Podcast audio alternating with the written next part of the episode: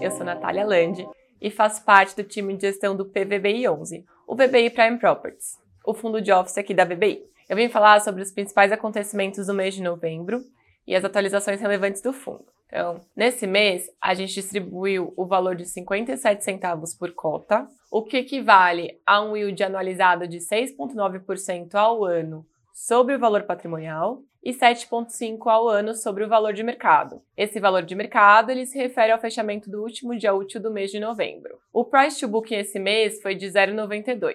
E ainda nesse mês a gente atingiu aí 84 mil cotistas aproximadamente no fundo. A gente apresentou uma liquidez média de 2,1 milhões de reais por dia, totalizando 41,1 milhões de reais no mês. Aí, como foi divulgado também em relatórios anteriores, foi aprovada na Assembleia do FII a aquisição da fração que o FII tem do Vila Olímpia Corporate, no PVBI. O valor da transação vai ser de R$ 19.500 o metro quadrado, totalizando aproximadamente 200 milhões de reais. Assim, com essa aprovação da venda do Velol, no dia 1 de novembro, o PVBI iniciou a terceira emissão de cotas, uma oferta restrita 476. O montante da oferta foi de 350 milhões de reais, com um valor de R$ 99,05 por cota. A gente encerrou o período do direito de preferência e de subscrição de sobras com um valor captado de 1,1 milhões de reais.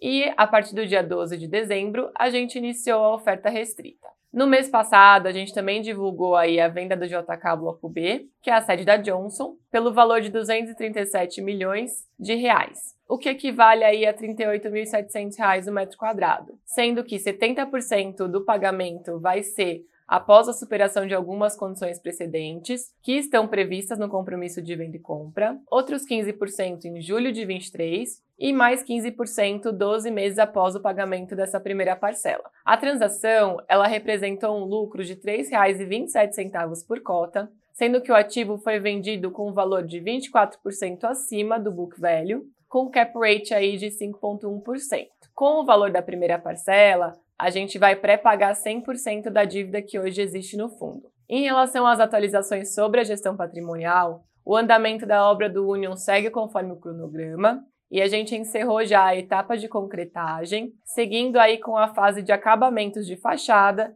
e vedação também. Falando um pouco aí sobre os contratos de locação do fundo, hoje ele está 100% ocupado, não temos vacâncias e não temos contratos com vencimento para 2023. Além disso, 19% das revisionais ocorrerão também no ano que vem. Bom, nesse mês é isso.